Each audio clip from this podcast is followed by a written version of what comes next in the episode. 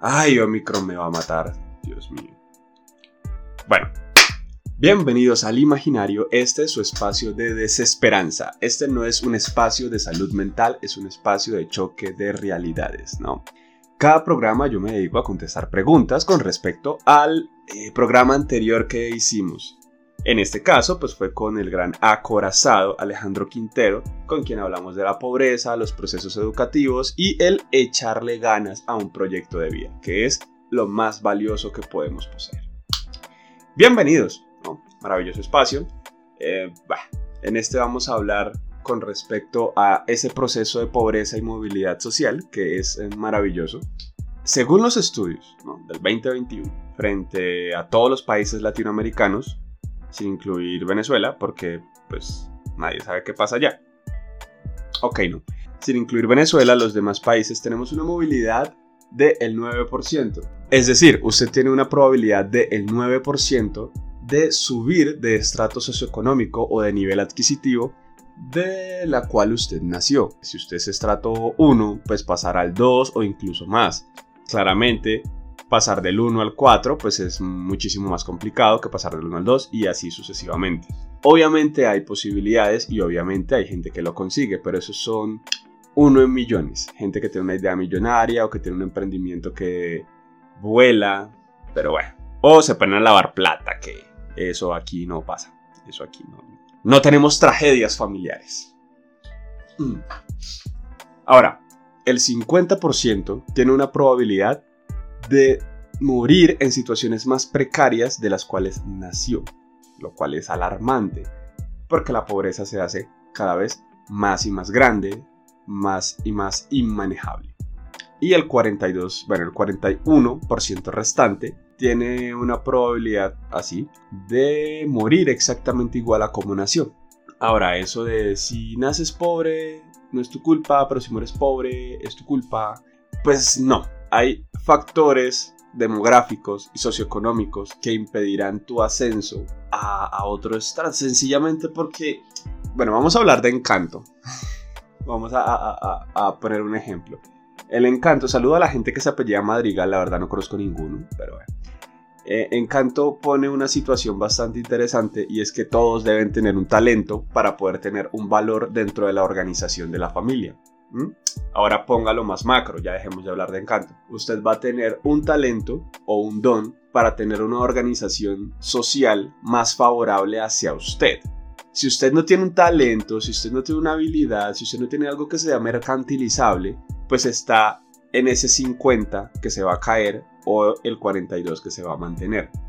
Ahora, si usted tiene un talento pero no tiene las posibilidades socioeconómicas o demográficas para desarrollar ese talento en otros contextos, es decir, contactos. Si usted sabe hacer pintura, si usted pinta muy bien, si usted hace aerografía del putas, pues no se va a parar en la séptima a hacer cuadros, porque seguramente se va a quedar en ese 50 o en ese 42. En cambio, si usted pinta muy bien y es parte de la alta sociedad, pues va a dedicarse a vender cuadros y ser un artista renombrado frente a los eh, círculos eh, sociales altos de, de, bonito territorio. Entonces usted se enfrenta a diferentes cosas. Su talento debe responder a un contexto.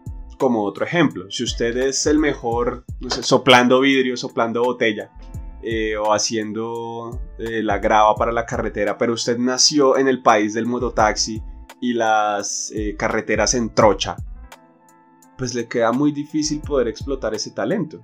Usted puede hacer cursos de metalurgia, pero pues si aquí todavía hacemos el, todo el transporte para sacar café a la capital o a los puertos para poder exportarlo hacemos en burro, pues le queda complicado. Entonces su talento no solo debe obedecer a un contexto, sino que también debe tener contactos para poder explotarlos. Esas son las condiciones sociales y socioeconómicas, además del hecho de poseer el talento y desarrollarlo, porque usted puede ser, usted, no sé, supongamos que el destino existe y en estos momentos hay una persona naciendo en el estrato cero, en una invasión, pero puede ser el mejor doctor del mundo. Pues ese talento se va a desaprovechar allá porque ese niño a los 10, 11 años va a tener que trabajar, si es que no está trabajando desde los 4, medio drogado, con los papás en el transporte público pidiendo.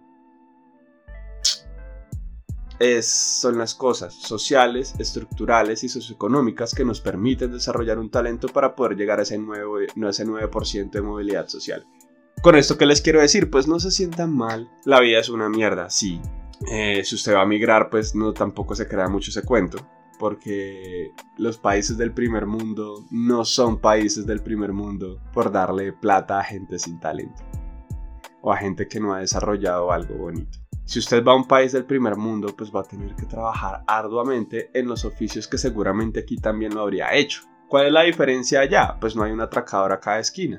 Usted puede ir a una playa de vez en cuando sin que lo esté persiguiendo un vendedor de gafas. Pero bueno, esos son cambios de contexto. Vamos a hablar de otra cosa. Porque pues ya está muy triste hablar de este país donde el pobre es pobre porque quiere y la solución a que no te roben pues es no tener nada, ¿no? Entonces, saludos a Nayi Cuentos. Ah. Vamos a finalizar esto para que no quede muy largo y es una otra bonita estadística que salió en estos dos años de pandemia, más o menos dos, no, como tres, cuatro meses después del inicio de la pandemia, OnlyFans creció monumentalmente. Eso fue como pólvora. Ahora hay una bonita estadística que solo el 1 y casi 2% de las personas que, abrieron OnlyFans sigue viviendo de ello, se pudo desarrollar en ello. El otro 98% es gente arrepentida, que ahora sus fotos íntimas las tienen amigos, compañeros y familiares, y hasta han creado grupos de apoyo en contra de la difamación de las personas que se metieron a eso por necesidad en algún punto. Y pues nada, hay quienes trabajan de sol a sol y no, y pues no, no, no, no progresan en sí porque por lo mismo, las condiciones estructurales y sociales, pese a que trabajen todo el día arduamente, los tienen en un lugar en donde no ganan mucho al respecto de su esfuerzo y de la capacidad física o intelectual que están ejerciendo en su labor. Quisiera darles un mensaje de esperanza. Quisiera ponerlos en un contexto en donde si les sigues metiendo el hombro, como dicen, todo será mejor pero pues no es el caso, no es el mensaje de ahora, ese será un mensaje para el futuro. La siguiente entrevista que tendremos es con una persona que se ha dedicado vida entera, sangre, sudor y lágrimas a un oficio que para ella es un arte y una forma espectacular de vivir. Así que pues tal vez ahí puedan encontrar una solución a quienes escuchen este episodio. De resto, les deseo muchos éxitos en este nuevo año tenemos la oportunidad de votar este maravilloso nuevo año. Um, a quienes crean en la democracia, a quienes que no. Igual los invito a poner un granito de arena. A quienes no creen en la democracia, únicamente pues no se hijo puta con el otro. Eso es todo. O sea, hagan las cosas, velen por su comunidad al respecto. los que no creen en la democracia, los he visto. Es que es... Dejémoslo así. Solo diré que pues la policía, la Fuerza Armada se gana el respeto y cuando uno ve que la fuerza policial es cómplice de la delincuencia, pues no hay respeto que se pueda ganar ahí. Y para los que sí creen en la democracia, no vote por el vecino. No piense, ay, es que voto por los pobres porque no sé qué. No, no, no, no. Deje que los pobres voten por ellos. Si usted es clase media, vote por su candidato de clase media. Si usted es clase alta, vote porque, por su candidato de clase alta, porque si cada uno vota por sí mismo, es la única forma en la que haremos que el que nos representa a la mayoría suba. Si usted vota por otro, está regalando su voto y luego se queja porque las políticas económicas y sociales no lo favorecen. Pues vote por usted. Si usted vota por otro, nada gana con eso. Si sube el candidato de los pobres, pues es porque los pobres son mayoría. Obviamente, obviando las situaciones sociales y económicas que hacen que una persona venda su voto. Pero bueno, y todo lo tomo muy literal. Dios mío, malditos micrófonos. Maldita gente que sube podcast y contenido toda esa vaina creyendo que esto funciona para algo.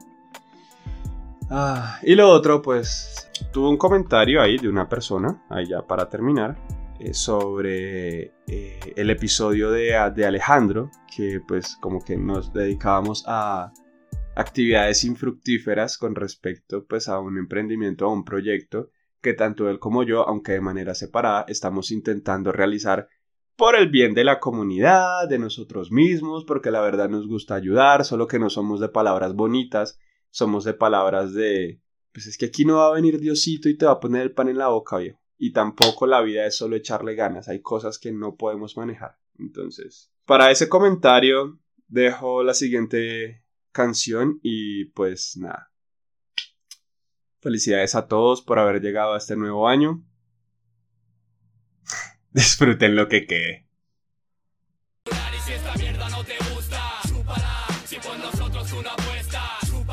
Si